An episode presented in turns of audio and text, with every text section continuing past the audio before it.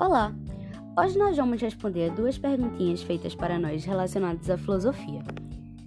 Nós somos do primeiro ano C do Colégio Motivo da Unidade de Boa Viagem e esse grupo é composto por Lucas Góes, Maria Fernanda Lima, Maria Luísa Reis, Paulo Lira e Thaisa Maiara. A primeira pergunta é: qual é a força da narrativa religiosa, políticas e científicas na vida prática das pessoas? Então, em questão da narrativa religiosa, muitas vezes pessoas deixam de fazer certas coisas por causa da sua crença.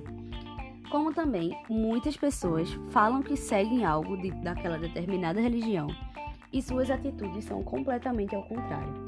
Ou seja, a religião interfere sim diretamente nas funções sociais e por vezes altera o modo de viver das pessoas.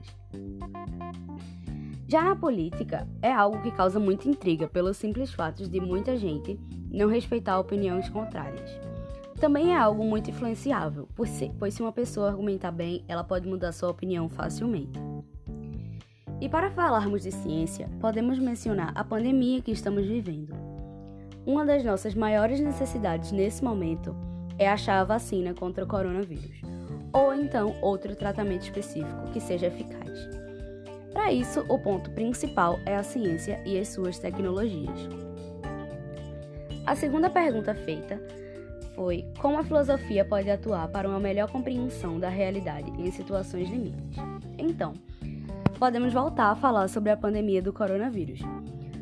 E buscando alguma forma de entender tudo isso e aprender como lidar, relacionando a filosofia, a escola que mais se aproxima é o estoicismo que é uma escola helenística, que parte do princípio que nós humanos não temos o poder sobre a natureza, ou seja, nós não podemos controlar tudo à nossa volta. E outro exemplo é o filósofo Epicuro, que, segundo ele, a prudência é o bem supremo, e através dela ganhamos outras virtudes. Não existe vida feliz sem prudência. Com prudência, ele quer falar sobre o isolamento social, né? Que muitas pessoas não estão cumprindo e que nesse momento é extremamente necessário essa essa obrigação mesmo.